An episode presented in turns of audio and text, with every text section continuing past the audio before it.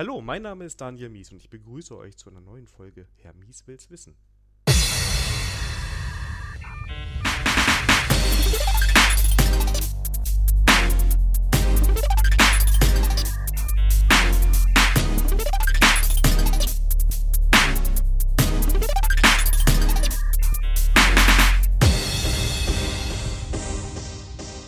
Heute mit der Jess. Hallo Jess. Hi. Ähm, Im schönen Solingen und ausnahmsweise mal kein Kollege oder Kollegin von Concentric, sondern du bist von der UX I. Genau. Jess, ist dein erster Podcast, richtig? Ja, ich bin nervös. Ach, merkt man gar nicht. merkt man gar nicht.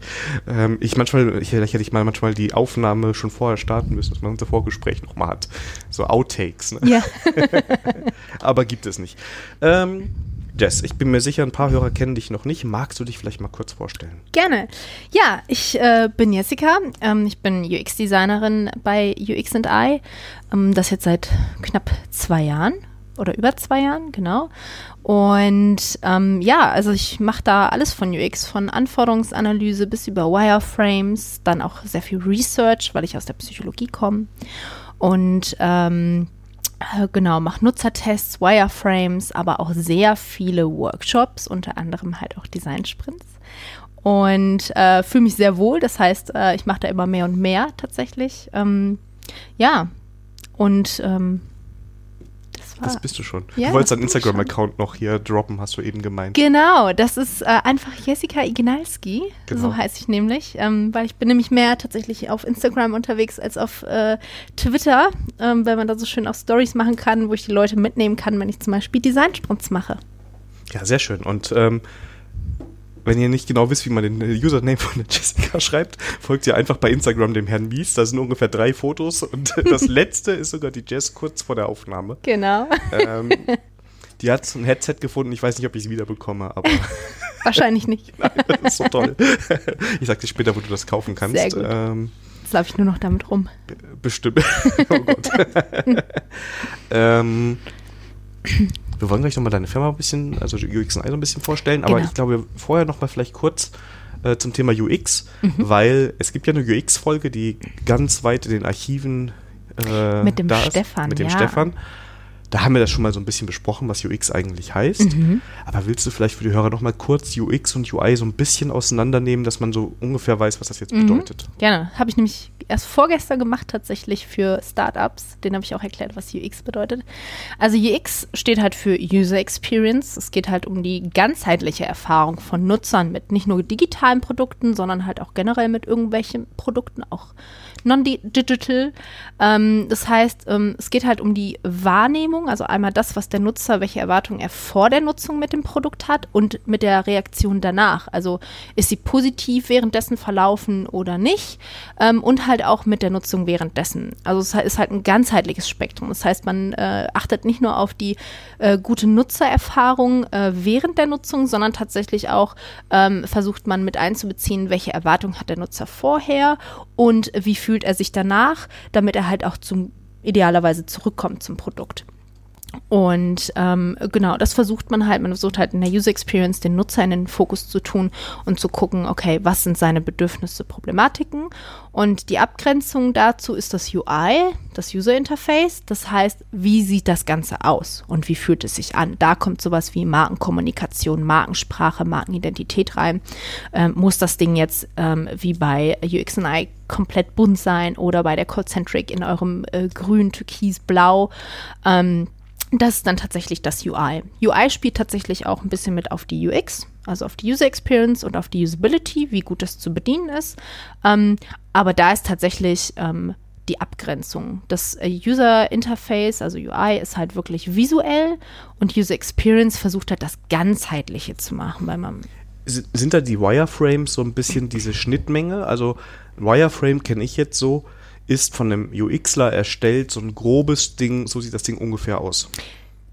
Äh, Und der UIler macht das dann hübsch oder ist das ganz falsch? Jein. Also m, der UXer, der macht Wireframes und beschreibt die funktionalen Anforderungen tatsächlich. Also wir sind mehr funktional unterwegs, beachten natürlich ein paar Pattern, die es gibt, ähm, ne, der, die Gestaltgesetze äh, der Psychologie zum Beispiel. Ne, wenn Sachen zusammengehören, dann clustern wir die halt auch besser oder wenn sie auseinandergehören, machen wir ein bisschen mehr Abstand rein. Aber wir visualisieren tatsächlich das, was wir vorher bei den Stakeholdern beim PO abgeholt haben an Anforderungen und versuchen das halt kurz und knackig in gelernten Mustern, die es gibt, darzustellen. Aber eher tatsächlich funktional. Und ähm, der UI-Designer, der geht dann nochmal her und sagt halt, okay, wie können wir diese Elemente nett auch noch verpacken, damit sich das halt ähm, A auch gut anfühlt, weil das ist ja auch ein äh, UX-Thema, wie ich ja gerade gesagt habe, aber halt erst, damit es auch nett aussieht, klar, damit halt so eine Markenidentität reinkommt. Ähm, jetzt frage ich mich zum einen, gibt es dann vielleicht oft auch die Schnittstelle zwischen UXler und UIler? Also, dass jemand beides abdeckt, oder würdest du eher sagen, nee, das ist so weit auseinander, dass es eher Zufall ist, wie Entwickler und UIler? Keine Ahnung, ohne zu sagen, dass UIler nicht entwickeln können, aber ist da eine größere Trennung zwischen den beiden oder? Also es gibt Leute, die behaupten das von sich oder die, die, die können es auch tatsächlich. Ähm, das finde ich immer sehr schön, ähm, weil irgendwie geht das doch schon Hand in Hand. Ähm, aber ich würde sagen tatsächlich, dass das, ähm, damit man es vollends machen kann, also vollends die, UX-Methodiken ausschöpfen kann und dann halt auch ein sehr, sehr schönes UI drauf machen kann, was halt State of the Art ist, passiert tatsächlich sehr selten.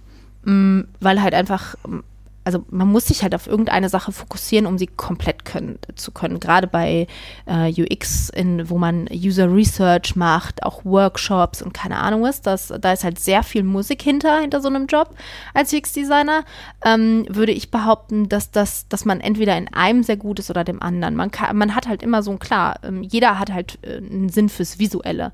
Das habe ich auch und versuche da halt so ein bisschen Visuelles reinbringen, aber ich würde mir nie anmaßen, irgendwie zu sagen, ich mache auch ein Design. Das ist, ähm, das überlasse ich dann doch den Profis. Also es kann schon Hand in Hand gehen. Also es gibt Leute, die machen beides sehr gerne.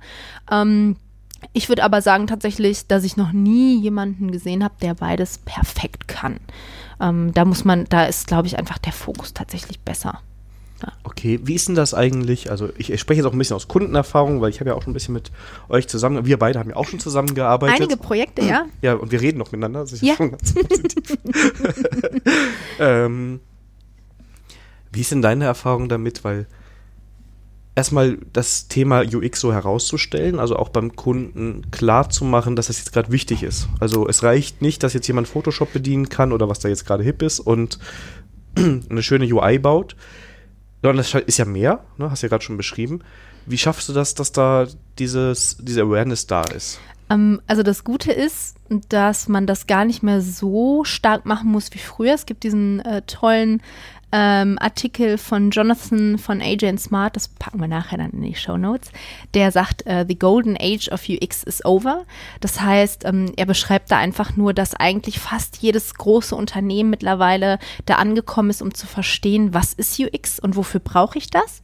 Ähm, wir kriegen auch immer mehr Anfragen tatsächlich aus dem B2B-Bereich, wo Leute halt wissen, okay, Software, die wir intern nutzen, muss halt auch gut nutzbar sein, weil es halt sehr viele Vorteile hat, wie beispielsweise Kosteneinsparungen in Schulungen. Leute können sich schneller einarbeiten oder brauchen fast gar keine Einarbeitungszeit mehr, was ja auch Geld wieder kostet. Ähm, das heißt, da müssen wir gar nicht mehr so viel Überzeugungsarbeit leisten bei den meisten. Ähm, es kommt aber tatsächlich noch vor, dass du, ähm, dass du da echt für kämpfen musst und sagen musst, hey, ähm, das ist total wichtig, weil ähm, manche sträuben sich halt komplett, weil sie darin einfach nur was Visuelles sehen und sagen, Design brauchen wir gar nicht. Ähm, das ist dann vielleicht auch okay.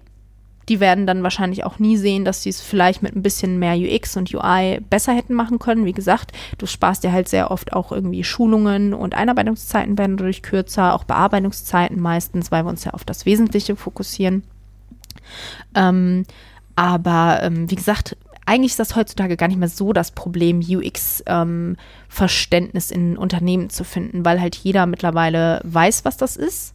Das größere Problem tatsächlich heute ist, dass sie es meistens nicht gut umsetzen können. Ähm, dass sehr viele sagen, ja, wir haben eine UX-Abteilung und das sind dann aber Leute, die Quereinsteiger sind, die das, die das nicht gelernt haben, die, die, die nicht schlecht sind, aber die halt ähm, die ganzen Methodiken nicht haben die man lernt, weiß ich nicht, ich habe das jetzt durch mein Psychologie- und Informatikstudium gelernt.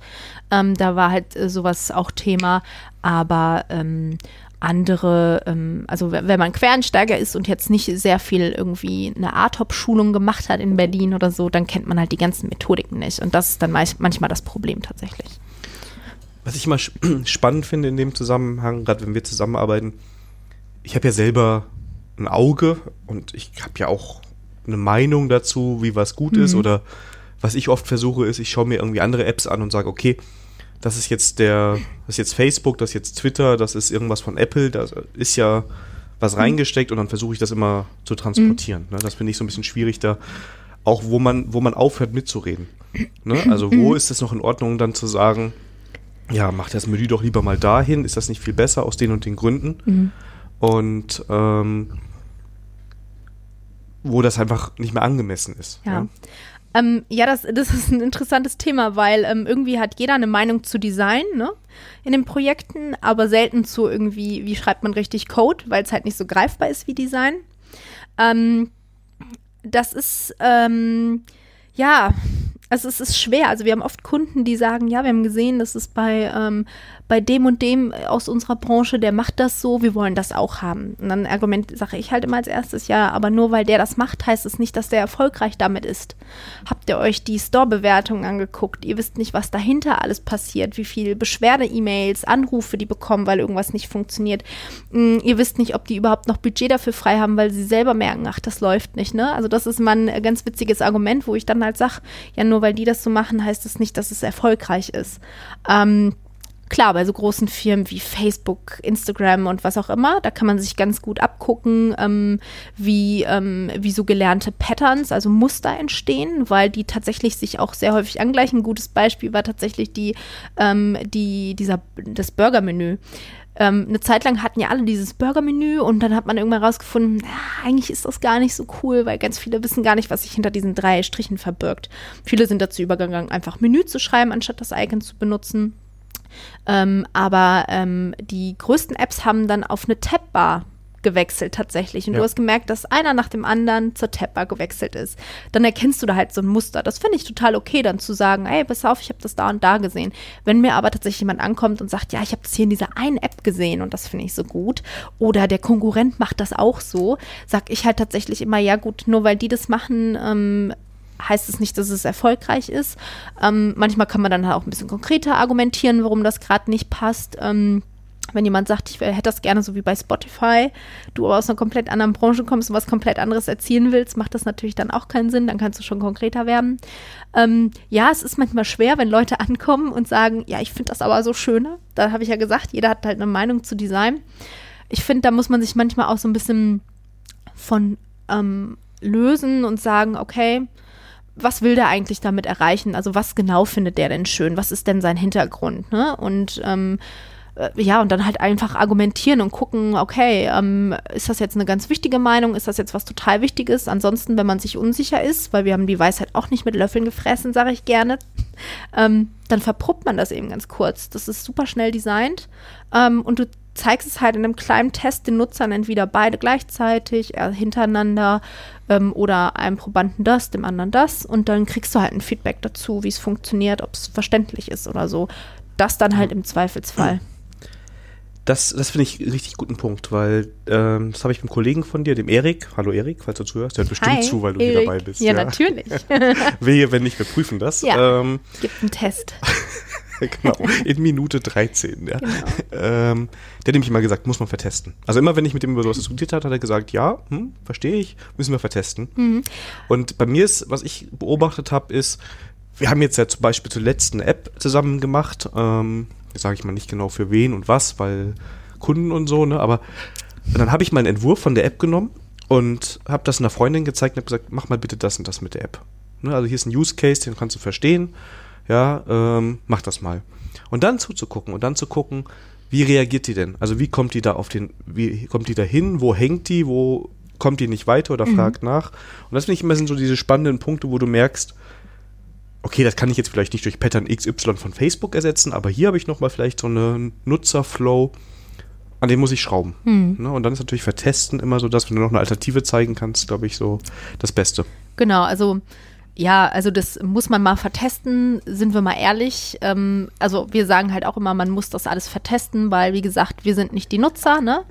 Da, da gibt es ein schönes Bias dazu und ähm, äh, man hat aber in Projekten meistens nicht immer die Zeit, alles Kleinste zu vertesten. Das ist das Problem.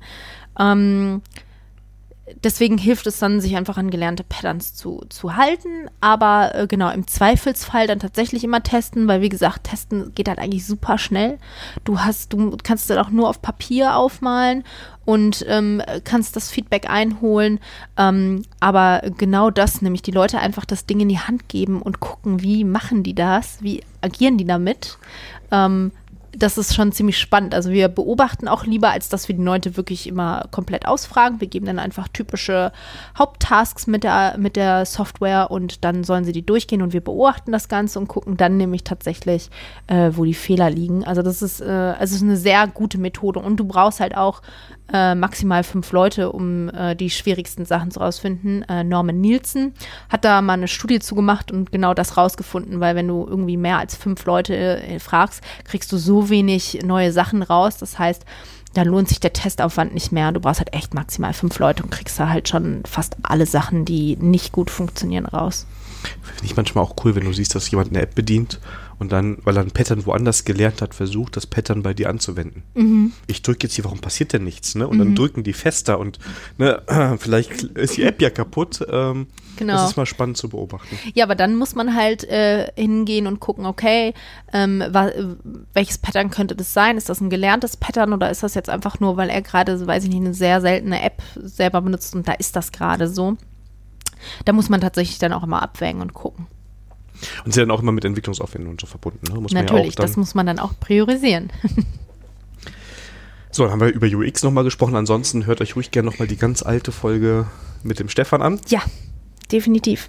Das ist echt eine Weile her. Ich glaube, dass die Tonqualität doch noch ein bisschen schlechter gewesen, aber inhaltlich auf jeden Fall ganz toll. Ja. So, wir haben, da, nee, UX und I haben wir alles auch gesagt. Oder nee, UX und I wollten wir noch vorstellen tatsächlich. Dann machen wir noch einen Werbeblock zu UX und I. Ja, natürlich. da musst du irgendwie Musik einspielen. Wenn ich welche hätte, ne? ähm, ja, also ähm, wir bei UX und I, mh, auf, ich glaube auf unserer Webseite steht, wir sind eine digitale Produktschmiede. Ähm, wir wollen uns so ein bisschen von Agenturen abgrenzen, weil wir sind keine Agenturen, wir machen kein Marketing oder so, weil ähm, wir sind nutzerzentriert und ähm, gehen davon aus, dass Produkte nur gut werden, wenn wir den Endnutzer in den Mittelpunkt tun und ähm, quasi die Anforderungen von ihm halt auch mit integrieren, alles mit Nutzern zusammen machen, weil das sind nämlich die, die am Ende das Produkt auch nutzen sollen. Ähm, dann muss man halt auch gucken, wie die funktionieren, weil wir haben meistens ja auch unsere Scheuklappen auf, sind vielleicht zu tief in der Materie drin und ähm, genau, wir bei UX I, wir bestehen halt aus drei Gewerken. Das ist halt UX, UI, das sind die Designer, über die wir gesprochen haben, und Frontend-Entwickler. Das heißt, die entwickeln dann quasi, ähm, was wir uns halt ausgedacht haben. Und dann kommt halt noch das Backend, wo wir meistens ja dann mit euch zusammenarbeiten. Ähm, Genau, das heißt, ähm, wir versuchen da halt wirklich einen ganzheitlichen Prozess von A bis Z zu machen und versuchen halt von der Anforderung bis hin zur Komplettlösung, die wir dann halt auch mit begleiten. Ich würde sagen, das ist unser USP. Wir können halt sehr gut mit Entwicklern, weil wir alle auch irgendwie Informatik oder so studiert haben. Wir wissen, wovon ihr redet, wenn ihr mit uns redet. Ähm, wir werfen halt nichts über den Zaun. Das ist halt so unser USP. Also wir gehen da schon Hand in Hand und wollen halt auch ganzheitlich mit unterstützen und nicht einfach ähm, Konzepte entwickeln, die weggeben und und dann sind wir raus. Schön. Ja. Ähm, und man findet euch im Internet relativ einfach, verlinke ich natürlich. Und Twitter, Instagram seid ihr auch überall. Alles. www.uxi.de. Übrigens muss ich sagen, euer Instagram-Account, dem folge ich wirklich gerne. Sage ich nicht nur, weil du gerade hier sitzt ja. und mir eine Pistole an den Kopf hältst. weil ihr da regelmäßig ähm, Dinge postet, die ihr gemacht habt. Ja, Projekte. Ist, genau, mhm. also Projekte. Und dann sieht man mal so einen Screenshot und dann denke ich immer, oder oft, ja, doch, ganz schön. Also macht was her. Das ist eine schöne Sache. Gerne weiter so und ähm, Danke, wenn ihr euch auch werde ich weitergeben an Erik, der unseren aber Erik macht das auch. Ja. Das macht er auch. Der macht alles, ne? der macht alles. Ähm, genau, wenn, ähm, wenn ihr also euch dafür interessiert, könnt ihr euch da nochmal reinhängen. Verlinke ich aber alles. Genug Werbung erstmal. Ja. Denn wir haben hier noch ein Thema. Ja. Und zwar hat sich das der liebe Benedikt gewünscht. Und das Lustige ist, der Bene hat sich das gewünscht, nachdem ich im Podcast aufgerufen habe, hey, nennt mir mal Themen. Mhm. Und der Bene war eben kurz vor dir noch hier und mit dem habe ich noch eine Folge aufgenommen, Mhm. die aber nach dieser Folge rauskommt. Aha, Ist also alles total verworren. total. Aber der hat sich das gewünscht. Der wäre auch fast heute noch mal mit dabei gewesen, aber der hat natürlich auch ein bisschen noch mal Zeit, terminliche Probleme gehabt. Und ähm, ja, also das ist für den Bene und, und für die Hörer natürlich. Genau, das Thema Design, Designsprint. Ich habe eben schon gesagt, ich habe mich wirklich sehr schlecht vorbereitet, ähm, weil ich dann immer glaube, dass die Folgen am besten sind, weil dann weiß ich wirklich nichts. Jess, was ist ein Designsprint? Ein Designsprint. Ähm, also ein Designsprint ist eine Methode, in der in kurzer Zeit, vier Tage oder auch fünf, ähm, ich erkläre gleich den Unterschied, ähm, versucht wird von einer vagen Idee oder auch schon ein bisschen konkretisierteren Idee, ähm, was festes, also was, was zu bauen, einen Prototyp und den dann auch zu vertesten tatsächlich. Und in sehr kurzer Zeit, also vier bis fünf Tagen, herauszufinden, funktioniert meine Idee oder funktioniert sie nicht? Oder muss ich noch etwas ändern, damit sie funktioniert? Das ist sehr gut äh, für Startups, wenn sie eine Idee haben, um halt zu gucken, funktioniert ihr Produkt. Aber es ist halt auch generell, wir machen das ja sehr viel für Kunden auch, ähm, wenn die in ihren Innovationsabteilungen ähm, irgendwelche Ideen haben, um zu sehen, funktioniert das, damit sie nicht halt erst irgendwie äh, Lastenhefte und so schreiben müssen und nach drei Jahren sehen, dass das Ganze nicht richtig funktioniert, sondern es geht halt darum, sehr kurz äh, eine Idee zu vertesten, um dann zu sagen, ja, wir investieren da rein äh, und äh, wollen das Ding bauen. Und dann hat man halt auch schon irgendwie was Konkretes in der Hand, weil oft ist es ja so, dass man dann halt irgendwie Anforderungen sammelt, ewig, dann macht man ewig einen Prototypen, dann zeigt man das und es zieht sich alles wie Gummi. Und ähm, der Designsprint ist halt da, das wirklich sehr kurz und knackig zu machen, tatsächlich. Ähm, gibt es so eine Art klassisches Produkt, ich weiß, vielleicht ist die Frage auch blöd, wo so ein Designsprint oft kommt? Also kannst du sagen, es ist oft oder Dinge, die so häufig sind, oder kann das alles sein, von der B2B-Anwendung bis zur bis zum nächsten Tinder? Alles. Das kann wirklich tatsächlich alles sein. Es kann sogar auch was Physisches sein am Ende, tatsächlich. Also das, das kann auch dabei rumkommen. Also man kann halt auch eine physische Idee so verproben. Ob sich, ob sich dann an einem Tag ein Prototyp bauen ist, muss man gucken. Aber wahrscheinlich mit irgendwie Pappe oder so geht das natürlich auch. Ähm, es kann tatsächlich echt alles sein. Also du, du hast eine Idee, verprobst sie einfach schnell, ob sie äh, in der breiten Masse ankommt. Wahrscheinlich ist die Permisse halt einfach nur, es soll halt irgendein Produkt sein, was, was, was irgendwie an die breite Masse kommt und du wissen möchtest, ähm, lohnt sich darin, das zu investieren, das Projekt anzugehen. Ähm, genau. Es hilft aber auch, wenn du weißt, du möchtest eh bauen, egal was komme, ja, vorher auch in kurzer Zeit einfach ein Alignment für das Team zu haben, weil das, was der Design-Sprint halt auch leistet, ist halt, er bringt halt verschiedene Gewerke zusammen. Er bringt halt dann einmal das Business zusammen, die, die Designer, die ähm, Entwickler und ähm, das Fachpersonal oder halt auch Endnutzer tatsächlich haben wir auch manchmal dabei bei den Design-Sprints. Es bringt halt alle Gewerkschaften zusammen, die über ein Thema diskutieren und ein gemeinsames Verständnis bekommen von dem, was entwickelt werden soll. Gibt es ähm, sehr oft Aha-Momente äh, während des Design-Sprints. So macht ihr das also, weil oft reden die ja auch das erste Mal miteinander da in dem Design-Sprint und versuchen sich gegenseitig zu verstehen. Das wäre sonst nämlich jetzt meine nächste Frage gewesen, wer das macht. Also wirklich alle, die dabei sind und die sind dann auch die ganze Zeit dabei. Also der Endnutzer im Idealfall, sage ich jetzt mal, sitzt dann auch die ganze Zeit dabei und kann quasi direkt Feedback geben, wenn äh, der Designer den ersten Scribble gemacht hat, nach dem Motto, das finde ich jetzt gut, schlecht oder wie sind da die, die, die Zyklen? Ja, der Endnutzer kann halt immer dabei sein. Also ähm, wir benutzen häufig den äh, Design Sprint 2.0, den äh, Adrian Smart und Jay Knapp, der das Ganze erfunden hat, ähm, ähm, mittlerweile postulieren. Also die haben einen normalen Sprint, das, das, da gibt es ein Buch von Jay Knapp zu, das heißt Sprint. Ähm, kommt natürlich alles in die Show Notes.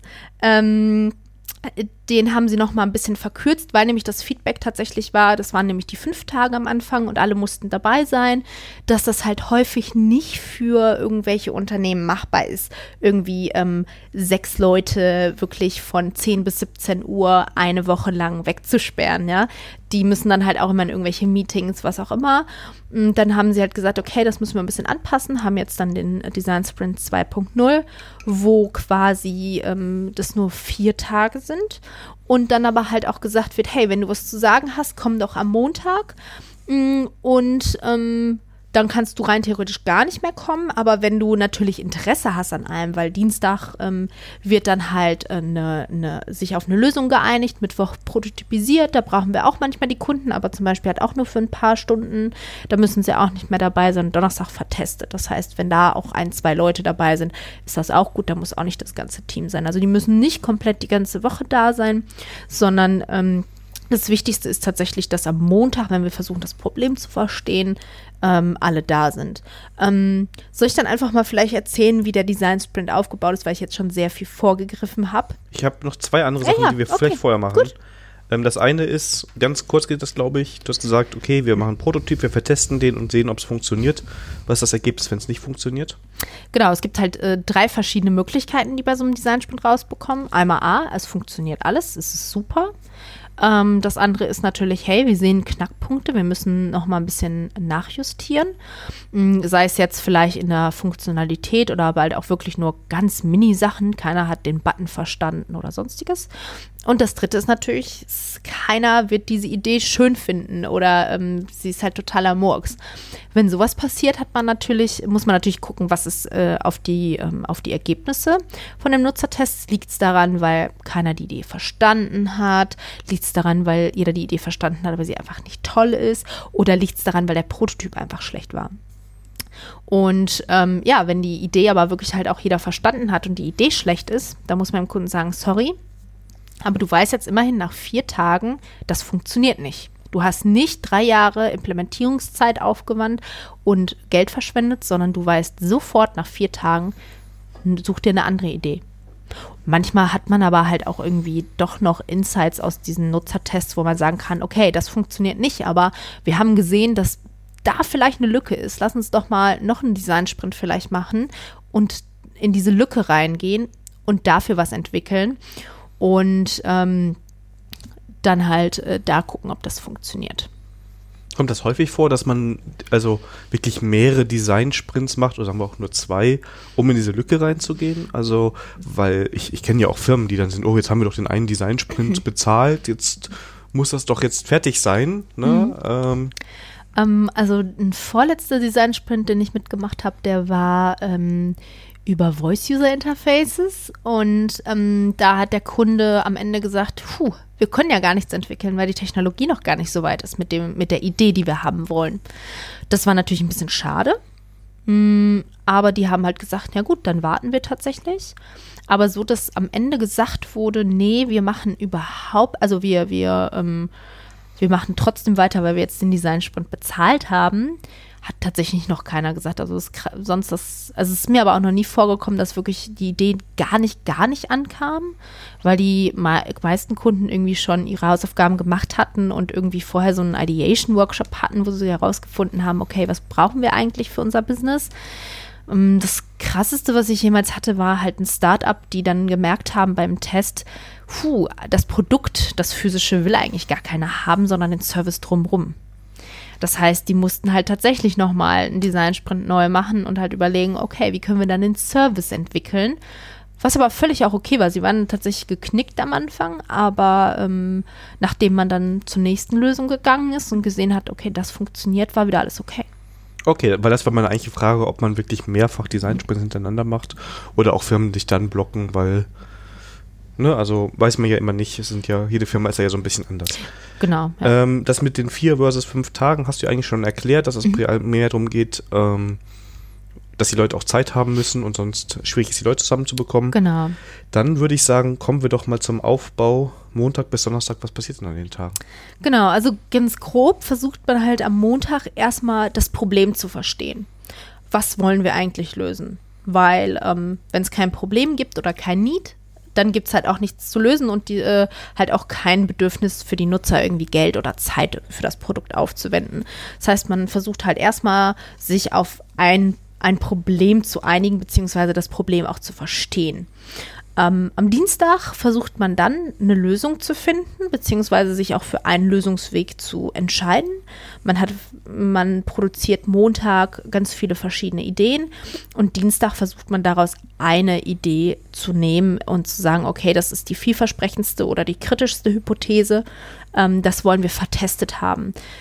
Ähm, Mittwoch ähm, baut man dann tatsächlich den Prototypen. Hm, das ist meistens dann einfach ein Click-Dummy ähm, selten irgendwie was Programmiertes, weil halt einfach die Zeit dafür nicht ausreicht und äh, das auch gar nicht nötig ist, weil man will ja meistens die Idee erstmal vertesten. Und am Donnerstag ähm, testet man den Prototypen und macht dabei die Auswertung. Das ist so ganz high level. Es gibt verschiedene Methodiken, die man anwendet, die halt fest sind. Ähm, genau. Sollen wir mit Montag mal anfangen? und da ja. so ein bisschen tiefer reingehen. Also du hast, ich habe so verstanden, wir setzen uns zusammen. Ich habe schon eine grobe Ahnung, was ich machen will. Deshalb habe ich ja den Design-Sprint überhaupt jetzt, sagen wir mal, gestartet. Ich habe also vielleicht so eine ganz grobe Idee, vielleicht sogar eine ganz konkrete Idee. Ne? Also mhm. ich will jetzt eine geile Podcast-App haben oder sowas. Ne? Ähm, und du sagst natürlich jetzt, okay, Problem verstehen. Was heißt das? Also wie geht man denn davor? Um das Problem zu verstehen. Mhm. Also ich habe ja gesagt, der Prozess gibt halt alle Methodiken vor. Das heißt, man fängt am Montag äh, mit einer äh, Methode an, die heißt Ask the Expert. Ähm, das heißt, es einer äh, oder mehrere Experten werden interviewt, also es sind dann die Teilnehmer. Wir fangen dann mit Fragen an wie hey, was ist eigentlich das Problem, was du lösen möchtest? Wie soll die Lösung aussehen? Ähm, wie wird das vielleicht heute umgangen, das Problem? Ähm, und dann kommt man so ins Gespräch, man gibt halt ein paar Anstoßfragen und dann rollt das eigentlich. Das dauert aber halt auch nur maximal 30 Minuten, weil man sich tatsächlich versucht zu fokussieren. Das ist halt auch so ein Ding vom Designsprint. Man macht halt echt kurze Timeslots, in denen man sich sehr konzentrieren muss. Ähm, und während diesen Interviews ähm, notieren alle Leute, die da sind, how might we's. Also wie können wir und versuchen halt kritische Sachen aufzuschreiben. Wie können wir Kundenbindung garantieren oder wie können wir das und das technische Problem umgehen oder sonstige Sachen, die aufkommen. Und da hat man schon tatsächlich so erstmal die ganz, versucht halt erstmal das Team zu alignen. Okay, worum geht es eigentlich überhaupt? Das ist nämlich auch schon mal sehr wertvoll und häufig auch eine, äh, ein erster Aha-Moment bei vielen. So, ach, das wollen wir tatsächlich gerade lösen. Ich hatte was ganz anderes im Kopf. Und dann diskutiert man halt. Und ähm, dafür sind die ersten 30 Minuten da, um das halt zu alignen tatsächlich mit dem Team und halt auch gegenseitig sich Fragen zu stellen, wenn mal irgendwas nicht verstanden wird. Dieses, wie können wir es also wirklich alle möglichen Arten von Problemen, die ich jetzt gerade schon mal sehe. Also wir sprechen das Problem und dann sage ich mir, oh, wir wollen Voice UI, der soll die ganze Zeit in natürlicher Sprache mit mir sprechen. Äh, wie gibt es denn einen Service? Wie können wir das denn mit der Stimme machen? Keine Ahnung. Genau. Und da würde ich einfach, wenn mir das als Techniker einfällt, gerade weil ich das als Problem sehe, das schon mal reinhängen, damit wir, genau, ja, wie du schon sagst, das Problem verstehen. Okay. Genau, da geht es halt wirklich um das, um das Problem zu verstehen, ein gemeinsames Verständnis zu, zu haben von dem, was überhaupt ähm, gemacht werden soll. Ja. Okay, das klingt jetzt aber auch noch nicht nach acht Stunden. Macht man noch mehr? Also. Mm, nee, das, also man macht natürlich mehr. Man, man, ähm, man clustert die ganzen How Might We's danach, ne? Ähm, dann Dot Voting, also man, äh, man will, kann ja natürlich nicht alle How Might We's irgendwie ähm, äh, unter einen Hut bringen in diesem Design-Sprint. Mm, aber ähm, dann ähm, versucht man sich irgendwie zu fokussieren. Es gibt, ähm, ich glaube, die Teammitglieder, ja, zwei, die kriegen zwei Votes und der Entscheider, es gibt halt immer einen Entscheider, das ist sehr wichtig. Es muss halt einer irgendwie dann das Business im Blick haben, auch irgendwie ähm, noch hinten überlegen, okay, wie können wir es monetarisieren, weil das ist am Ende ja meistens immer das Ziel das bei so einem Produkt. Die, die dürfen dann halt voten. Und die meistgevoteten, äh, gewotetsten How Might We's nehmen wir dann mit. Die legen wir erstmal beiseite, weil die bei der späteren Methode verwendet werden nochmal. Aber ähm, die, ähm, die haben wir schon mal erstmal fest. Ähm, was man danach macht, ist quasi ähm, den Leuten äh, zu, die Frage zu stellen, okay, und wenn ihr jetzt ähm, sehr visionär denkt, was, wie würdet ihr ähm, das Produkt in zwei Jahren sehen? Eine Vision aufzuschreiben, also ein Long-Term-Goal. Das heißt, irgendwas, was uns während des Sprints antreibt, halt irgendwie festzuhalten. Dafür hat ja jeder auch Zeit, schreibt das auf einen Post-it, wirklich einen Satz. Und ähm, die stellen wir uns auch gegenseitig vor und voten dann halt den Long-Term-Goal, den wir haben wollen. Der wird dann nachher auch sehr groß auf die Wand geschrieben, damit uns das halt auch begleitet, wir halt auch ein Ziel haben, was wir auch herausfinden wollen, ob dieser Long-Term-Goal halt auch realistisch ist. Ähm, weil nämlich dann die dritte Methode schon, also es ist alles sehr auch sehr hart getaktet, vor allem der Montag, ähm, Sprint Questions gestellt werden. Also man guckt auf das gewotete Long-Term Goal und sagt, okay, was kann uns dabei behindern? Da helfen vielleicht auch ein bisschen die How My Tweets, weil man da schon Herausforderungen hat, aber es können natürlich auch noch andere Sachen ähm, auftauchen. Ähm, genau, das heißt, jeder schreibt halt auch wirklich ähm, zwei, drei ähm, can we, also können wir, und versucht dann halt das Problem zu beschreiben. Das ist einfach eine Umformulierung vom Problem, damit es nicht so sehr harsh klingt und irgendwie motivierender klingt. Können wir ähm, das dann halt auch aufzuschreiben? Das wird dann wieder vorgestellt. Man dort votet natürlich dann auch wieder die, die ähm, meistgevotetsten und ähm, nimmt sich die raus. Und das sind dann halt die Sprint-Questions, die wir beantworten wollen während des Sprints. Ob wir die Sachen dann halt ähm, irgendwie herausfinden. Es sind dann meistens so Sachen wie, können wir den Kunden äh, die Informationen klar vermitteln? Können wir den Kunden frühzeitig abholen? Können wir den Kunden ähm, gut involvieren? Solche Geschichten. Ähm, oder können wir dem Kunden das komplexe Thema verständlich machen? Das sind dann so Fragen, die uns antreiben, die dann halt auch als Grundlage für den Prototypen und auch fürs Testing dienen. Ähm, damit wir halt wissen, okay, was treibt uns halt auch wieder an. Das sind also gar nicht mal so technische Themen unbedingt. Nein. Ähm, sondern eher auf den Kunden bezogen. Wie, werden technische Sachen komplett ausgeklammert oder wenn man den einen Techniker hat, der schreibt dann drauf, können, wie können wir Genau, also ob es dann nachher gewotet wird, ist dann eine andere Sache. Aber ähm, wie gesagt, beim vorletzten Design-Sprint hatten wir das Thema ähm, Voice-User-Interfaces. Und da war halt tatsächlich halt auch irgendwie sowas Technisches, wie können wir den bestehenden Skill auf Alexa irgendwie ablösen, weil es gibt da eine bestimmte, es gibt da halt schon bestimmte Standard-Skills, der Nutzer kann gerade auf Alexa irgendwie nicht seine eigenen Skills einstellen. Und da war halt die, die eine der Fragen, die wir halt hatten, wie können wir das lösen? Das war dann eine Frage, die konnten wir jetzt nicht unbedingt direkt auch beantworten im Design-Sprint, ähm, aber halt schon ein bisschen irgendwie indirekt, weil halt am Ende gezeigt wurde, ja, das ist, das ist so ein toller Skill, der ist besser als der bestehende, den will ich. Ne? Also das heißt, da war schon mal so ein Indikator, okay, aus Nutzersicht könnten wir das ablösen. Dann kommt aber natürlich noch das Technische. Ähm, ob das halt, also ob, ob man das lösen kann, weiß man dann halt erst nach dem Sprint, weil irgendjemand losgehen muss und das sich technisch nochmal anguckt. Aber der Fokus ist tatsächlich auf erstmal was nutzerzentriertes tatsächlich. Ähm, wir klammern halt nicht die technischen Sachen aus. Das nicht, weil das soll, ähm, und selbst wenn äh, das irgendwie ähm, auftaucht, dann haben zumindestens, weil ja auch ein Entscheider dabei ist, der meistens irgendwie CEO ist oder so, ähm, hat dann schon mal davon gehört und weiß Bescheid, dass sowas passieren kann. Weil meistens ist das für die auch so ein Aha-Effekt, so, ach, über sowas müssen wir technisches nachdenken, weil der meistens ja eine Flughöhe hat in Projekten, die gar nicht so detailtief ist. Ja. Okay. Also, ja, ich verstehe. Also man, mhm. man versteht das Problem, man versteht auch vielleicht, wo, welche Richtung man den Prototypen entwickeln möchte und man weiß schon mal, was man sich nachher fragen möchte, ähm, wenn man den Prototypen so ein bisschen bewertet ist das jetzt das, womit ich da hinkomme? Mhm. Oder ist das vollkommen ausgeschlossen? Genau. Ja, das ist ja natürlich noch nicht alles an dem Montag. Ähm, wie gesagt, der Montag ist sehr intensiv. Ähm, man erstellt danach eine Map. Ähm, das Ding heißt auch einfach nur Map.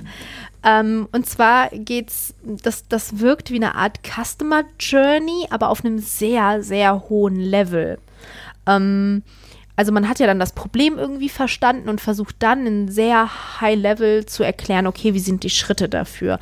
Man fängt dann, also es gibt von Agent Smart halt auch so, ein, so, ein, ähm, so eine Guidance, wie man am besten anfängt. Man fängt halt erst an mit dem Ziel, was ist überhaupt unser Ziel? Das haben wir ja durch das Long-Term-Goal gemacht, entschieden und fängt dann an, okay, wer ist überhaupt involviert dabei, das Ziel zu, zu erfüllen. Meistens ist es ja als allererstes der Endnutzer. So. Und dann gucken wir an, um einfach reinzukommen, okay, wie wird er überhaupt äh, aufmerksam auf das, äh, auf das Produkt? Ist es ähm, irgendwie, weil jemand das im Laden erwähnt hat, weil es irgendwie zusätzlich zu einem physischen Laden ist? Oder ist es irgendwie durch Marketing, Werbung, was auch immer? Und wie lernt er das Produkt? Und dann kommt man tatsächlich rein, okay, und wie benutzt er das Produkt? Und das ist dann wirklich sehr, sehr, sehr high-level beschrieben, Schritt für Schritt. Was macht der jeweilige ähm, Nutzer, um an das Ziel zu kommen tatsächlich? Ähm, Genau, und ähm, was wir dann machen, wenn wir das einmal aufgemalt haben, ist zu gucken, okay, gibt es vielleicht noch andere Aktoren, die auf das Ziel einfließen, wie irgendwie Leute, die uns Daten liefern oder muss noch irgendwie eine andere Seite, ähm, irgendjemand manuell noch was tun oder sonstiges und gucken uns dann halt, wie der Informationsfluss ist, an.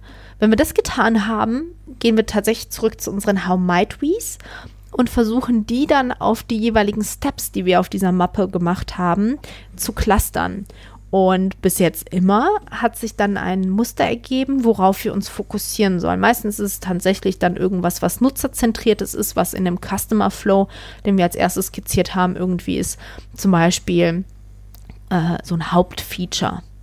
Ne? Also das dann, dann wissen wir, okay, wir sollten uns in unserem Nutzertest besser darauf fokussieren als auf alles andere. Das andere müssen wir natürlich auch irgendwie berücksichtigen, aber unser Hauptziel ist halt wirklich, weil wir da am größten, weil die größten Fragen und die meisten Fragen haben, sollten wir uns auf das fokussieren. Und dann entsteht da meistens tatsächlich ein sehr gutes Cluster, wo wir sagen, okay, das nehmen wir jetzt. Ähm, genau, und dann ist meistens auch schon irgendwie so der erste halbe Tag um. Und ähm, nach der Pause, es gibt dann, also wir halt noch immer sehr viel Pausen ein, weil wir wirklich währenddessen sehr konzentriert arbeiten. Ähm, fangen wir dann an mit den Lightning-Demos. Das ist das, was den meisten irgendwie auch am meisten Spaß macht. Ähm, das heißt, wir versuchen uns ein bisschen zu inspirieren für die darauffolgenden Methodiken. Und zwar kriegt jeder irgendwie eine halbe Stunde Zeit und guckt dann für das Thema, was wir uns, ähm, für das wir uns dann ähm, in der Map entschieden haben, wie machen das die Konkurrenten? Also das, was du gerade am Anfang angesprochen hast, einfach Inspiration holen. Wie machen das die Großen? Ähm, man muss nicht unbedingt in seiner Domäne bleiben, ähm, sondern kann halt komplett auch darüber hinaus. Wenn wir jetzt irgendwas für Banken machen, musst du nicht im Bankensektor bleiben, sondern du kannst dir auch Facebook oder Instagram angucken und versuchst da dann halt herauszukristallisieren, was ist das Tolle daran? Ähm, ist es die Nutzerführung? Ist es die ähm, das leichte Design? Ist es vielleicht ein bestimmtes Feature, was du sagst, das können wir sehr gut benutzen? Und du versuchst wirklich die Essenz von diesem, was dir da toll gefällt, festzuhalten. Heißt das zum Beispiel, ich versuche mal was zu konstruieren. Mhm. Ich will jetzt die nächste coole Banking-App machen. Mhm. Und ich habe aus irgendeinem Grund in diesem ganzen Tag festgestellt, dass es unglaublich wichtig für mich ist, meine Kontoverläufe gut sehen zu können. Und dann gehe ich hin und sage zum Beispiel, hey, wer zeigt noch Daten in so einer Reihenfolge an? Das ist doch Facebook. Und jetzt nehme ich mal den Facebook Newsfeed und genau. kombiniere das dann mal so nach dem Motto. Genau, also du kombinierst das nicht, du sagst halt einfach nur, ähm, der, der, der Facebook-Feed, den finde ich toll, weil, und dann versuchst du natürlich die Essenz zu haben, du siehst alle Informationen auf einmal, nicht dröge in irgendeiner Liste, sondern irgendwie auch noch schön aufbereitet. Und schön sortiert, die Kontoeingänge sind nämlich dann oben und die genau. Ausgaben sind unten, dann sieht das viel besser aus. genau. Ja. Ähm, also so ist das dann tatsächlich. Also du versuchst wirklich die Essenz ähm, festzuhalten. Das, wir, das stellen wir uns dann natürlich alle gegenseitig vor und dann gibt es da auch meistens so ein, ah ja, total cool. Ähm, und ähm, dass jeder wirklich auch mal ein bisschen inspiriert ist. Was gibt es denn da außerhalb meiner Branche so, ja? Und warum ist das überhaupt toll? Ähm, genau, das, das, das, das macht man dann halt. Jeder stellt so zwei, drei Ideen vor und danach geht es tatsächlich in den äh, letzten Teil des, des Montages, ähm, den Vorpart-Sketch. Das äh, besteht halt aus vier Teilen. Ähm, in dem ersten Teil, ähm, also die, die, das Ziel ist es tatsächlich, ähm, am Ende eine ähm, Ideenskizze zu haben, tatsächlich für das Problem eine Lösung zu haben. Wie soll das aussehen? Auch nur sehr ähm, sehr high level, weil das Detaillierte kommt dann am, am Dienstag. Aber man fängt halt erstmal an, im ersten Teil, die ersten 20 Minuten, geht man halt her, guckt sich nochmal an, was ist das Sprint Goal, was sind die Questions, die wir uns gestellt haben, erstmal um reinzukommen tatsächlich und dann darauf zu sagen, okay, wenn wir das das Ziel haben, ähm, dann wäre doch wahrscheinlich eine Mobile-App wahrscheinlich das Beste.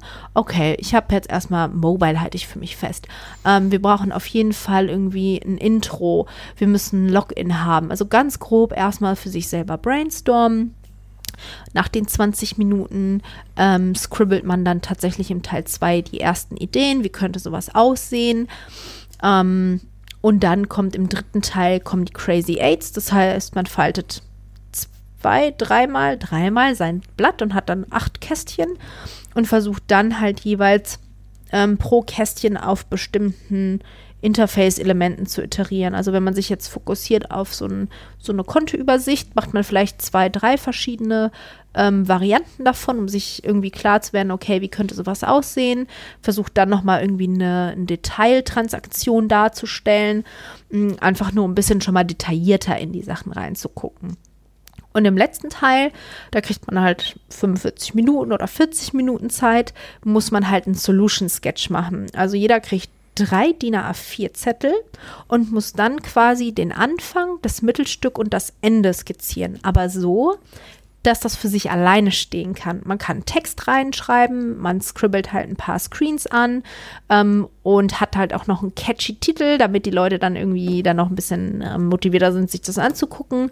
Aber man versucht dann seine Idee auf wirklich drei DIN A4 Zetteln ähm, runterzudampfen. So, dass das jeder versteht, weil nämlich an dem Dienstag die Sachen einfach in der Art Gallery aufgehangen werden, wie wirklich in so einer Galerie und die Leute dann ähm, sich das angucken und ähm, äh, Dot voten. Das heißt, Sachen, die sie gut finden, packen sie einen, Dot drauf, sodass nachher am Ende eine Heatmap entsteht, wo wir sehen, okay, was finden denn die meisten ganz toll.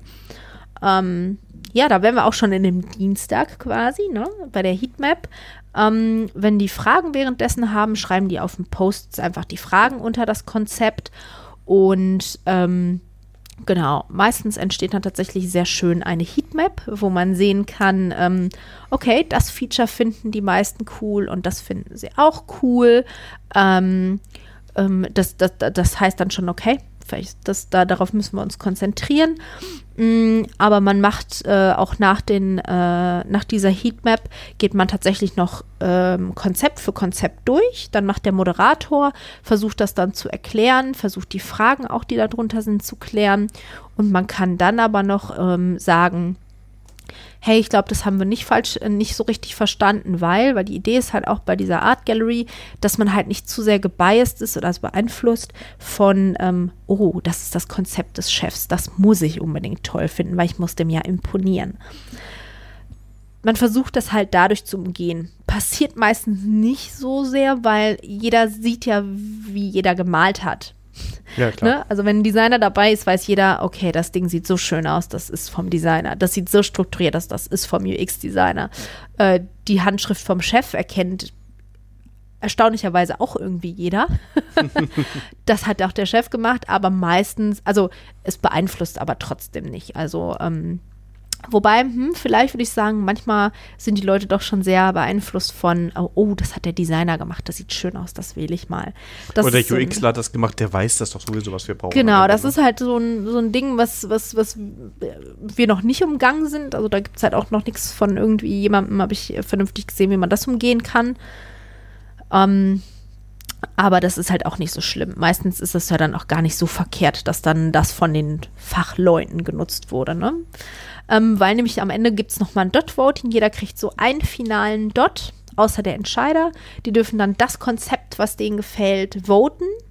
Und der Decider kriegt zwei und er kann entweder seine zwei Votes auf ein Konzept wählen oder er kann es verteilen auf ein Konzept und ein Feature. Ähm, es gibt noch eine dritte Variante, die ich auch gar nicht gerade so nennen kann, die aber eher komplizierter ist. Deswegen lassen wir sie meistens auch raus, weil die ist nicht nur komplizierter nachher im irgendwie in einen Prototypen zu bringen, sondern halt auch für meistens für die Entscheider. Das ist dann zu viel für die und verständlicher ist für die einfach zu sagen, pass auf, du hast zwei Votes, entweder auf ein Konzept oder ein Konzept und ein zusätzliches Feature von einem anderen, was wir noch mit in den Prototypen bringen sollen. Und dann hat man quasi sich schon entschieden, okay, das ist das, was wir machen wollen. Und ähm, geht dann her und macht halt einen User-Flow, äh, User-Test-Flow. Okay, also weil jetzt weiß ich ja quasi, Das war jetzt richtig viel. Mhm. ich habe quasi den Montag schon, ich kann richtig spüren, dass das Montag gar nicht so ohne ist. Ne? Also, ja. Weil sie jetzt schon jetzt im Dienstag. Montag schärfe ich das ganze Problem und jetzt weiß ich quasi Dienstag nach diesem Ding, okay, da arbeiten wir jetzt drauf hin. Genau, also das weißt du schon am Dienstagvormittag. Ja, das ist das Erste, was du Dienstag, Dienstag machst. Ne? Genau, das ist das allererste, was du Dienstag machst. Ähm, innerhalb der ersten Stunde weißt du das am Dienstag, was, welches Konzept du fokussierst. Habe ich dann nicht auch manchmal so Diskussionen, naja, dass der Chef auf einmal sagt, naja, ich will aber das die Richtung haben. Also, ähm. dass er gar nicht sagt, also, das ist ja eine Charaktersache, aber ich kann mir schon vorstellen, wenn der Chef jetzt der Meinung ist, das ist jetzt der Weg. Ich habe jetzt, hab jetzt mir alles angeguckt hier einen Tag lang, okay, das habe ich mir auch alles schon gedacht, ne? Und was ich mir nicht gedacht habe, das weiß ich ja jetzt. Mhm. Und dass dann kommt, hey, die Richtung. Und der, der, muss das ja nur mal sagen, oh, ich bin aber ganz überzeugt davon, dass das Ding das Richtige ist. Ähm, also idealerweise macht er das natürlich, also weil wir müssen uns ja für eins fokussieren, ne? Ähm, häufig ist das tatsächlich so dadurch, dass wir vorher eine Heatmap gemacht haben sieht, sieht er ja, wo das ganze Team schon mal irgendwie sehr zuversichtlich ist, dass das funktionieren kann. Ja. Wir hatten auch schon mal den Fall, ja, dann hat er komplett der, der Chef das ignoriert und gesagt, ich nehme was ganz anderes. Das, was am wenigsten gewotet wurde, weil es nämlich meine Idee war.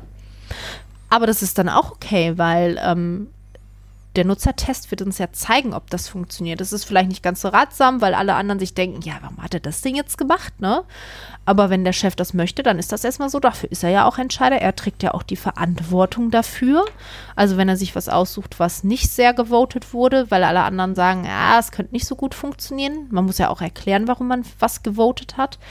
Dann ähm, dann ist das so. Also dann machen wir das auch. Ne? Also ähm, dann versuchen wir die Leute einzufangen, wenn sie ein bisschen griesgrämig sind, weil nicht das gewotet wurde, was alle anderen wollten.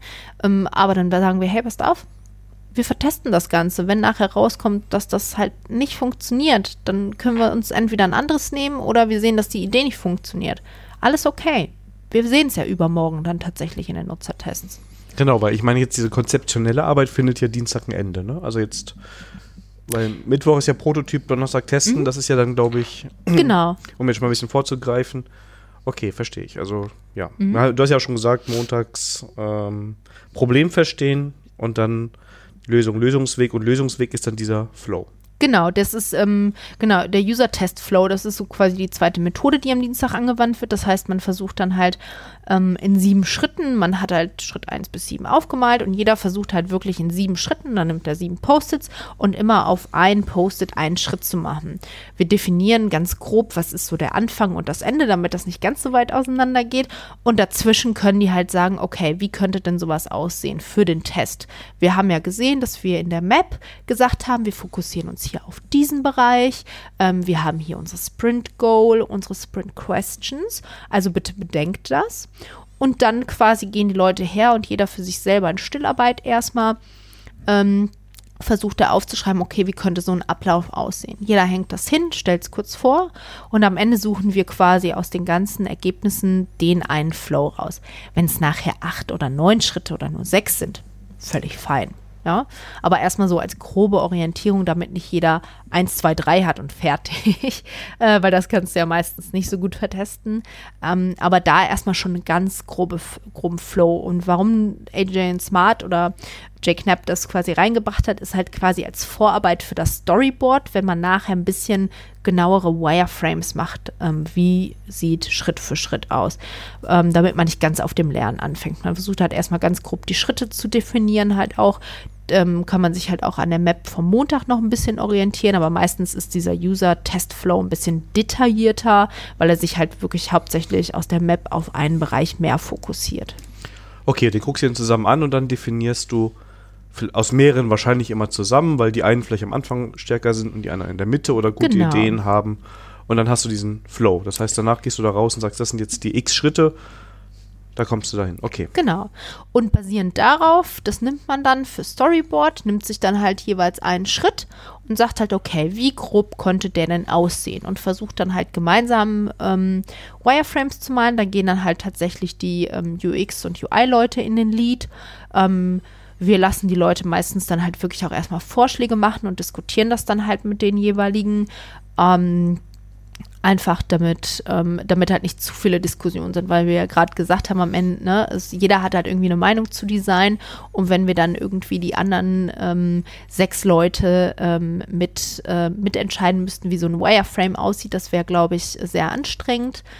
Ähm, aber man versucht dann halt wirklich jeweils nach den Schritten, die man im User-Test-Flow gemacht hat, dann halt auch wirklich äh, Wireframes ganz grobe zu haben und die mit allen Teilnehmern zu festzuzurren, weil tatsächlich, wenn mh, am Abend von dem Dienstag der User-Flow fertig ist, meistens dauert der halt auch ein paar Stunden tatsächlich, weil man sehr viel diskutiert, ähm, dann ist am Ende äh, echt nichts mehr zu machen. Also das wird prototypisiert und man kann nicht nochmal an einem Mittwoch, an einem Prototypentag herkommen und sagen, ja, können wir nicht nochmal was anderes? Nein. Kommt das nicht vor? Das, doch, das, also wollte das ich kommt sagen. vor. Also, Da, muss, da muss ich aber dann als Moderatorin ähm, sehr streng sein und sagen, sorry, ich habe euch gewarnt. Also ich sage den Leuten das auch und sage, pass auf, ihr passt jetzt bitte beim Storyboard sehr genau auf, weil wenn wir das fest haben, dann ändern wir nichts mehr. Das heißt, weil sonst sprengen wir den Prototypen, sonst sprengen wir den Tag und wir müssen am Mittwoch fertig werden und keiner hat Lust, hier bis 24 Uhr zu sitzen. Ähm, das heißt, entscheidet euch. Also ich mache dann nach dem Storyboard, wenn wir es einmal komplett durch haben, nochmal irgendwie Pause, eine Viertelstunde und sage, geht bitte auch raus, macht irgendwas, kommt dann wieder und guckt euch das nochmal an und dann sagt ihr ja oder nein. Und wenn ihr dann nichts mehr sagt, dann ist das Final für den Mittwoch. man, ich, also meine Erfahrung mit solchen Meetings oder mit solchen Veranstaltungen ist aber auch immer, oder Kon Konzepten, Dingen, ähm, man bemerkt das ja, wenn da der eine ist oder die, die eine ist, die an irgendeiner Stelle extrem hängt, dann kann man das ja vielleicht am Dienstag schon in der Diskussion auch so ein bisschen Genau, ja. ähm, abfrühstücken. Und dann ist ja auch wieder die Sache, dass das ja am Ende auch nur ein Prototyp ist. Ne? Also es ist jetzt nicht so, dass man sagt, damit gehen wir übrigens morgen in den App Store, sondern ähm, Genau. das ist vielleicht die zusammengeklickte App irgendwo oder das aus Pappe gebaute Elektroauto, keine Ahnung, ja, Ja. Äh, wo man dann vertestet, was man jetzt vorher quasi gelernt hat. Genau, also es ist, man muss den Leuten immer vor Augen führen, hey, das ist nur für den ersten Test. Zielt das, und wenn die Diskussionen abschweifen, zielt das auf unsere Frage und unser Goal, unsere Fragen und Goal ab? Und wenn nein, dann sagen wir, dann ist die Diskussion jetzt abgebrochen. Ich habe meistens immer noch so ein ähm, extra Flipchart da stehen mit Ideenspeicher und offene Fragen jeweils, damit die Sachen nicht verloren gehen, damit die Leute sich auch abgeholt fühlen und sagen, okay, dem, dem hört jemand zu, das, das wird nicht weggeworfen und dann packen wir es da drauf tatsächlich. Sehr schön. Das war der Dienstag. Genau. Der ist ja schon mal wieder ein bisschen. Entspannt. dem Montag, der ist entspannter, ne? Ja, also mehr. Diskutiererei, aber weniger Formate, durch die man durch muss, sondern Genau. ich weiß ja schon, was das mein Problem ist und dann habe ich mir vielleicht ja auch schon abends Gedanken gemacht, was man da machen könnte und es zeichnen sich ja Dinge ab. Genau. Und Mittwoch Prototyp bauen, das klingt jetzt so, als könnte man das in zwei Sätzen ab, äh, abfrühstücken. das heißt, die Leute, die irgendwie sich dazu in der Lage fühlen oder sind, da einen Prototypen zu bauen, tun das. Genau, also ähm, idealerweise kommen wir tatsächlich mit einem mit unserem Team, was halt schon verprobt ist, schnell Prototypen zu bauen, was auch zusammen funktioniert. Wir hatten leider im letzten Design-Sprint so, dass, dass wir einen ähm, Designer, UXer vor, vom Kunden hatten. Und ähm, ich erstmal ausgegangen bin, das wäre ein UXer und habe dann einen Designer mitgebracht. Mm, und sich im Nachhinein herausstellte, er kann eigentlich auch beides und hätte gerne beides selber gemacht das war dann so eine komische Situation, weil wir es vorher nie richtig geklärt hatten. Ähm, und dann stellte sich heraus, ja, dass er nicht sehr, ähm, dass er noch nie ähm, Prototypen so schnell gemacht hat. Das heißt, ähm, er hat halt immer alles vom Scratch angefangen. Und wir kommen halt her, haben unsere fertige Library mit, mit fertigen Patterns, die wir einfach eigentlich nur zusammenschieben müssen und einfärben müssen am Ende, damit man grob ein schönes Design hat und ein Click-Dummy. Ähm, also da muss man halt gucken, was, was, was will man halt auch irgendwie erreichen. Will man einen sehr schönen High-Definition-Prototype am Ende oder will man halt auch die internen Leute ein bisschen mit äh, ausbilden, um das dann auch selber machen zu können? Mhm. Du hast jetzt eben auch mal gesagt, ich glaube, es war auch im Podcast, äh, äh, Thema Voice UI. Mhm. Wie Tab? Da habt ihr ja jetzt keine Pattern Library, die ihr zusammenklicken Nee. könnt. Spielt dann einer Alexa oder? Ähm, es gibt verschiedene Test-mit-Szenarien, wie wir es machen können. Wir haben, also das, das wäre dann quasi das Wizard of Oz-Szenario. Jemand würde sich hinten im anderen Raum verstecken und so tun, als wenn er Alexa wäre. Da haben wir uns tatsächlich ähm, bei dem anderen Design-Sprint, kommt da immer auf die Hypothese an, entgegen entschieden, weil wir ja auch ähm, gucken wollten, ist die Technologie soweit? Das heißt, wir hatten tatsächlich einen Entwickler dabei, der uns, der mit uns dann zusammen das, äh, das gemacht hat. Also das war dann halt auch mal eine Premiere für uns. Ähm, normalerweise machen es nur UX- und UI-Designer, so einen Prototypen, die klickern dann irgendwie was zusammen in Acture oder in Vision oder was auch als Sketch. Ähm, aber da haben wir tatsächlich was implementieren lassen. Also das war, ähm, das war für uns dann auch eine Premiere. Wir hatten halt einen UI-Designer dabei, der hat dann leider nur ein Screen designen dürfen oder zwei. Der hat sich dann auch ein bisschen äh, nutzlos gefühlt. Ähm, der hat uns dann aber bei den Texten unterstützt. Und da haben wir halt gesagt, weil wir auch die Technologie testen wollen, mach, implementieren wir das. Ansonsten wäre es sehr einfach gewesen zu sagen, okay, um nur die Idee von diesem Skill zu vertesten, reicht das, wenn jemand so tut, als wäre er Alexa. Wobei dann ist er ja wahrscheinlich, ist die Gefahr groß, dass er besser ist als Alexa. Definitiv, genau. Also das muss man dann immer bei den Ergebnissen berücksichtigen, dass alles natürlich super geklappt hat, weil das ein Mensch gespielt hat. Man kann natürlich auch Fallstricke selber einbauen, um es ein bisschen natürlicher in Anführungsstrichen zu Ist machen. auch lustiger. Genau. ähm, ich habe sie nicht verstanden. Ähm, das kann man immer, das kann man immer einbauen, wenn, wenn das irgendwie die Hypothese verlangt. Aber es kommt halt immer auf die Fragen an, die man vertesten möchte. Okay, und der Punkt Testen ist dann, da sind wir jetzt auch schon so ein bisschen drin. Vielleicht habe ich ein paar andere Kollegen. Äh, sind das andere Leute oder sind das die Leute, die jetzt mitentwickelt haben Mm, erstmal? Also es kommt ähm, drauf an, wer die Zielgruppe für das äh, Produkt ist. Wir nehmen immer Leute, die zu eigentlich 100% die Zielgruppe sind. Das heißt, der Kunde rennt mittwochs meistens auch schon los oder hat irgendwie vor dem Design-Sprint, weil er weiß, dass wir es vertesten, ganz grob die Leute rekrutiert. Spätestens am, an dem Mittwoch oder Dienstag weiß er dann, wen wir machen, weil wir ja am Montag das Problem geklärt haben und versucht Leute für Donnerstag zu finden, die genau auf die Zielgruppe passen. Weil es nützt mir ja nichts, wenn ich irgendwelche Leute frage ähm, die, oder auch meine Kollegen nehmen und die mir sagen, ja, ja, die Idee ist schön, aber das sind halt keine Endnutzer am Ende. Ähm, das heißt, wir nehmen genau die Zielgruppe. Also es sind dann idealerweise nicht die Leute, die da arbeiten. Wenn wir eine B2B-Anwendung machen, sind das natürlich die Leute. Ja. Okay. Und das Testfeedback wird dann gesammelt. Da ist natürlich, die Tester können natürlich ein bisschen geschult sein, dass man denen sagt, ja, auf diese Buttons kannst du nicht klicken, die brauchst du jetzt auch gerade nicht, die haben wir nur angedeutet oder so in dieser Click-Dummy-UI, sondern Genau. es geht jetzt um diesen Use Case oder löse mal diese Aufgabe mit der App. Äh, Genau, meistens, also Mittwoch wird halt auch vom UX-Designer, während der Designer quasi die, den Click-Dummy macht, ähm, macht der natürlich das Testszenario. Da gibt es immer eine Einleitung, hey, das ist nur ein Prototyp, ganz vieles funktioniert nicht. Wenn es nicht funktioniert, liegt es nicht an dir, damit er sich nicht schlecht fühlt. Alles, was du uns sagst, hilft uns weiter. Es gibt kein richtig oder falsch, ne? Also so eine generelle Einleitung für Tests.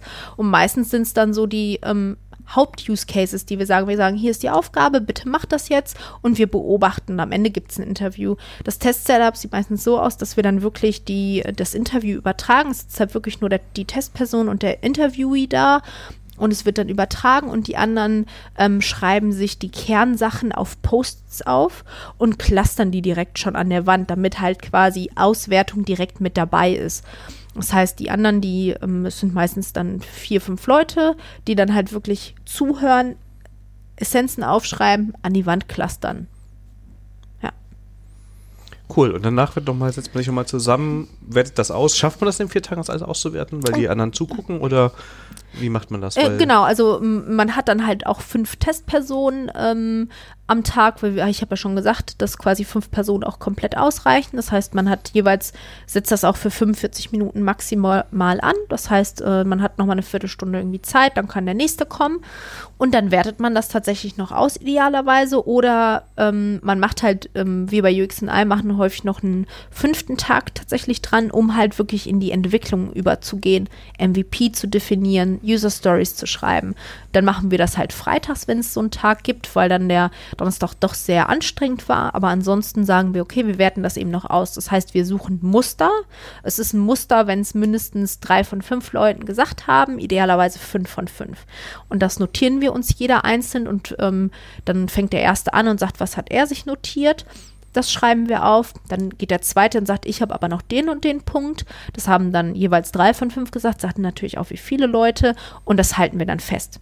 Das gucken wir uns am Ende an und versuchen das auf unsere Sprint-Questions zu mappen, um zu sehen, welche davon haben wir beantwortet, welche Ergebnisse davon zielen auf unsere Fragen ab, um dann halt zu sehen, okay, wir haben auch alle beantwortet oder ah, wir haben irgendwie äh, was falsch gemacht und eine nicht beantwortet, was aber noch nie vorgekommen ist, weil wir immer sehr darauf pochen zu sagen, das sind unsere Fra das sind unsere Sprint Questions, die müssen wir beantworten.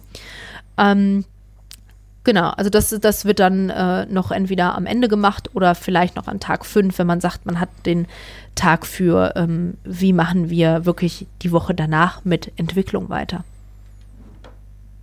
Wow. Das ist einiges, ne? Das ist wirklich einiges. Also es ist ein Designsprint, das heißt sehr intensiv für, für, alle Beteiligten. Also selbst für den Moderator ist das am Freitag so oder Donnerstag, huh, das war anstrengend, ähm, weil man halt wirklich sehr konzentriert arbeitet in der Zeit, was man nicht gewohnt ist, weil man dann doch immer, ach, da gehe ich nochmal hier auf Klo, dann quatsche ich nochmal mit dem. Und da ist wirklich sehr viel Konzentration gefragt. Ja, und das, und das heißt ja dann im Idealfall kann man damit los, danach loslegen, ne?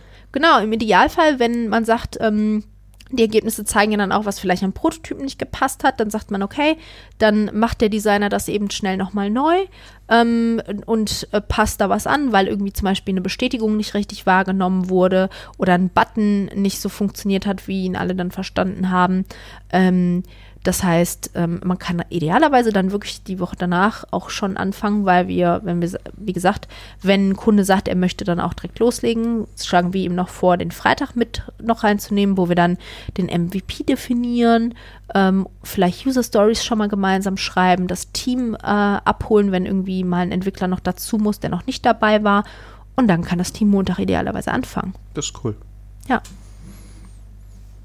Also es ist wirklich in sehr kurzer Zeit sehr viel geschafft, weil halt alle wirklich auf engen Raum, alle Fachbeteiligten dabei sind und sich konzentrieren. Schön. Dann sind wir durch die Woche durch, mhm. durch den Design-Sprint. Gibt es was, was ich fragen müsste, was ich vergessen habe zu fragen? Eigentlich habe ich hier fast nichts fragen müssen. Du hast ja ganz viel erzählen können daraus, aber hätte ich irgendwo noch was fragen müssen? Mm. Nee, also das ist so vom groben Verständnis ist das tatsächlich äh, das, was man am Design-Sprint macht. Ja. Sehr schön. Ja, dann sind wir schon durch. Ja. Ersten Podcast überstanden. Yes. War gar nicht so schlimm. das ist ein lustiges technisches Problem. Mein Screensaver hat sich über die Anwendung gelegt. Ich muss mal schauen, dass ich ihn gleich wegkriege. Oh. Ansonsten, wer weiß, was gerade dahinter passiert. Das ist lustig. Ich kann da die Maus bewegen und Tasten drücken. Okay. Genau, okay. Hoffentlich hat er alles aufgenommen. Ja, das macht er bestimmt. Wir leuchten noch Lichter und wenn nicht, ähm, ja, dann machen wir bald nochmal eine Aufnahme. Kein Problem. Jess, ich danke dir dafür, dass du hier bist. Gerne, und gerne. Und dir die Zeit genommen hast. Ähm, heute ist die Auf der Aufnahmedatum ist der 15. März. Mhm. Und die Folge kommt in zwei Wochen raus. Deshalb, ähm, ja, gar nicht mehr so lang hin. Stimmt. Ähm, Twitter haben wir gesagt, so haben wir alles gesagt, was ganz wichtig ist, kannst du auch gerne machen. Man kann diesen Podcast bewerten bei oh, iTunes. Ja. Und da kann man fünf Sterne anklicken. Das sind zwar auch weniger Sterne, aber das, aber das äh, bringt nichts. Ja, nein. das bringt nur was. Man kann auch nette Kommentare schreiben. Oh, ja. Ja, und. Ähm, nette Kommentare sind immer gern gesehen. Ähm, wir freuen uns auch über, immer über Feedback und Fragen und Wünsche äh, via Twitter oder Instagram. Ja, ja könnt ihr gerne. gerne an uns wenden, wenn wir jetzt noch was vergessen haben. Es ist jetzt natürlich sehr, sehr viel berichtet worden ne, und so ein Konzept vorgestellt worden. Vielleicht ergeben sich da noch ganz viele Fragen, aber wir wollen die Folge jetzt auch, glaube ich, nicht künstlich in die, nee. in die Länge ziehen. Ähm, da kommt einfach auf uns zu und sagt, was ihr äh, wenn ihr noch was wissen wollt, da freuen wir uns. Und wenn es genug Fragen gibt, würden wir, glaube ich, auch mal eine Folge aufmachen, oder? Definitiv, ja. Genau. Sehr schön. Ähm, ja, das ist schon gewesen. Vielen Dank für eure Zeit und fürs Zuhören. Äh, Jess, dir vielen Dank fürs Vorbeischauen. Extra ja. hier nach Solingen nochmal Danke gekommen. fürs Einladen. Ah, selbstverständlich. Ähm, Ja, euch Hörern wünsche ich eine schöne Zeit und ich hoffe, ihr hattet viel Spaß mit der Folge. Wir hören uns dann in zwei Wochen wieder, wenn es mit dem Benedikt zum Thema Gradle weitergeht. Bis dann. Tschüss. Tschüss.